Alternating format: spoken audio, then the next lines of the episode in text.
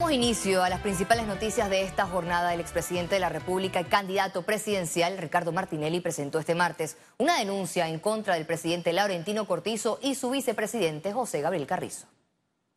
Martinelli y su abogada Shirley Castañedas acudieron a la Asamblea Nacional de Diputados y presentaron la denuncia criminal alegando que Cortizo y Carrizo quieren matarlo. Martinelli aseguró que existen testigos dispuestos a confirmar los supuestos planes trazados para acabar con su vida. Informaron que la denuncia también será presentada en la Procuraduría General de la Nación. Pero el problema que yo tengo conocimiento de que hay personas que quieren ser testigos protegidos, que trabajan en la presidencia, que en estos momentos tienen miedo por su vida, que me han dicho de que me quieren meter preso para matarme, esos asesinos de Cortizo y Carrizo.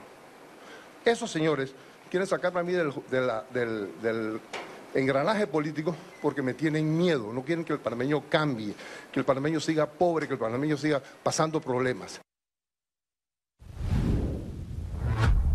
Y siguiendo con este tema, el presidente Laurentino Cortizo emitió sus declaraciones acerca de la querella criminal presentada por el exmandatario Ricardo Martinelli por el presunto delito contra la vida e integridad personal en la modalidad de homicidio en grado de tentativa. El expresidente Ricardo Martinelli ha presentado una denuncia donde ha mencionado eh, su nombre igualmente del candidato presidencial José Gabriel Carrizo. Él sabe perfectamente bien que lo que ha denunciado es totalmente falso. Y él lo sabe. La Comisión de Presupuesto de la Asamblea Nacional suspendió este martes unos 30 traslados de partida que tenían en agenda en que totalmente sumaban más de 91 millones de dólares debido a la ausencia de ministros y directores de las entidades solicitantes. Los diputados habían solicitado a las entidades justificar la solicitud de dinero si apenas hace un mes desde que se les entregó el presupuesto de la vigencia para el año 2024. ¿Qué empresa o qué organización requiere traslado de partida, es decir, modificar su presupuesto por 91 millones de dólares y no ha transcurrido un mes? No ha transcurrido un mes de que se arrancó el presupuesto. El día de hoy hemos convocado a la comisión nuevamente y las instituciones no nos enviaron ningún tipo de respuesta, además que el Ministerio de Economía y Finanzas tampoco asistió a la reunión.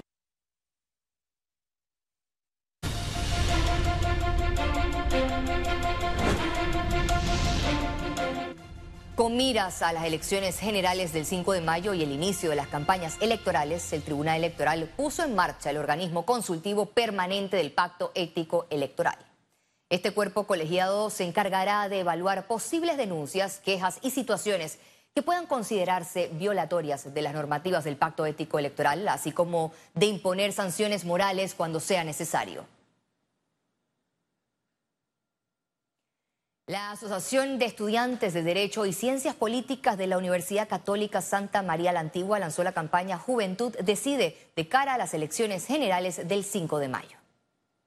Esta iniciativa tiene por objetivo concienciar a la juventud panameña sobre la importancia del proceso electoral para que participen de manera informada en los próximos comicios. La asociación habló sobre las actividades que realizará durante la campaña.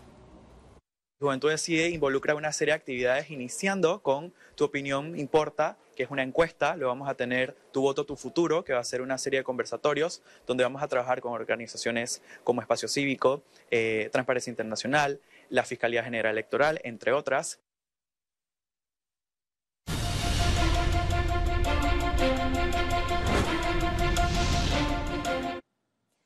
Seguimos con otra información. Esta semana se desarrolla en Panamá la décima conferencia de las partes del convenio marco de la OMS para el control del tabaco COP10. En este evento, dirigido por el gobierno de Panamá, también participa el secretariado del convenio marco de la OMS para el control de tabaco y el protocolo para la eliminación del comercio ilícito de productos de tabaco.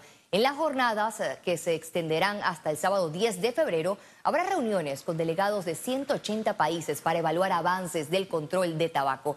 Según cifras del 2022, en Panamá, 153.444 personas consumen productos de tabaco. Este es un tema de salud pública, puesto que consumir, digo, eh, drogas, y una de ellas es el uso del tabaco, genera enfermedades en las vías respiratorias y producen cáncer. Entonces, en un esfuerzo mundial, los dirigentes de la Organización Mundial de la Salud y las organizaciones de salud de todo el mundo reunidas aquí en este país están revisando los acuerdos anteriores y en qué se ha avanzado.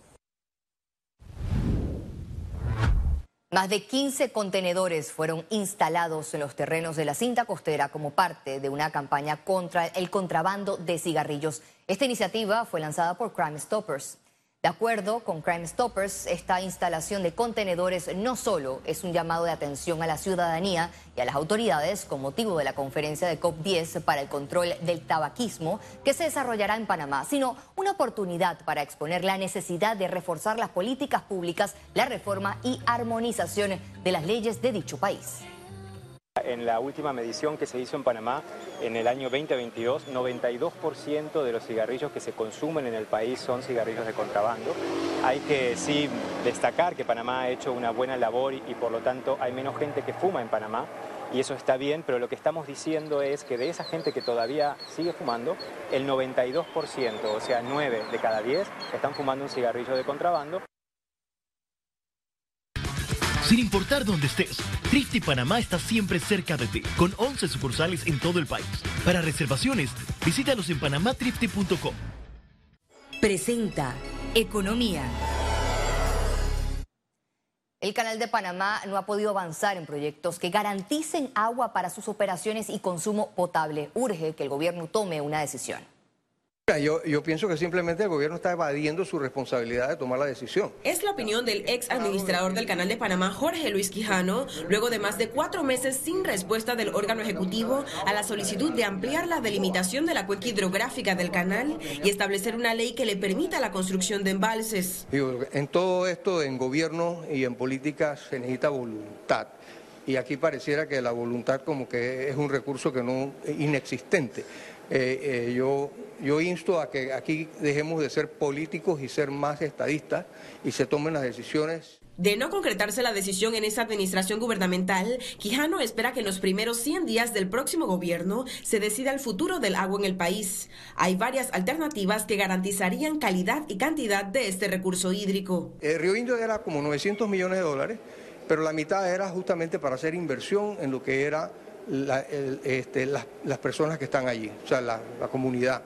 En el caso de, de, de, Bayano, eh, estamos hablando de una distancia muy larga. También ha surgido la opción de un nuevo canal. Y un nuevo canal utilizando agua del mar por Panamá Este, que ya están los diseños conceptuales, se puede hacer.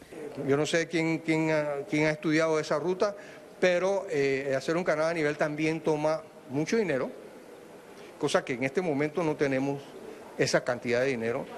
Eh, estamos hablando posiblemente 20, 20, a 25 millones, mil millones de dólares, algo como eso que es llevarlo a nivel posiblemente esté tomando como 15 años de construcción. El canal de Panamá tuvo que limitar los tránsitos de buques para ahorrar agua. Actualmente transitan 24 buques diarios. Ciara Morris, Econews. El presidente Laurentino Cortizo indicó que el sector agropecuario está organizando para defender las conquistas logradas. En medio de un consejo de gabinete realizado en Chiriquí, Cortizo reiteró el apoyo de su administración al sector agropecuario, al cual resalta ha dotado de legislaciones que dan seguridad a los productores. Solicitó a las próximas administraciones que respeten y den seguimiento a la ley PADE porque fue una norma construida de abajo hacia arriba, respetando los derechos de los productores. Desde el domingo 25 de febrero a las 8 de la noche, ECO estrena Perfiles Voto 24 Primeras Damas, una serie de entrevistas reveladoras con las esposas de los candidatos a la presidencia. Desde el 25 de febrero a las 8 de la noche, Perfiles Voto 24 Primeras Damas. Iniciando con Vivian Fernández de Torrijos. Una entrevista íntima y reveladora. Con Caroline Schmidt. Voto 24. Tú eliges. Por ECO. Tu referencia.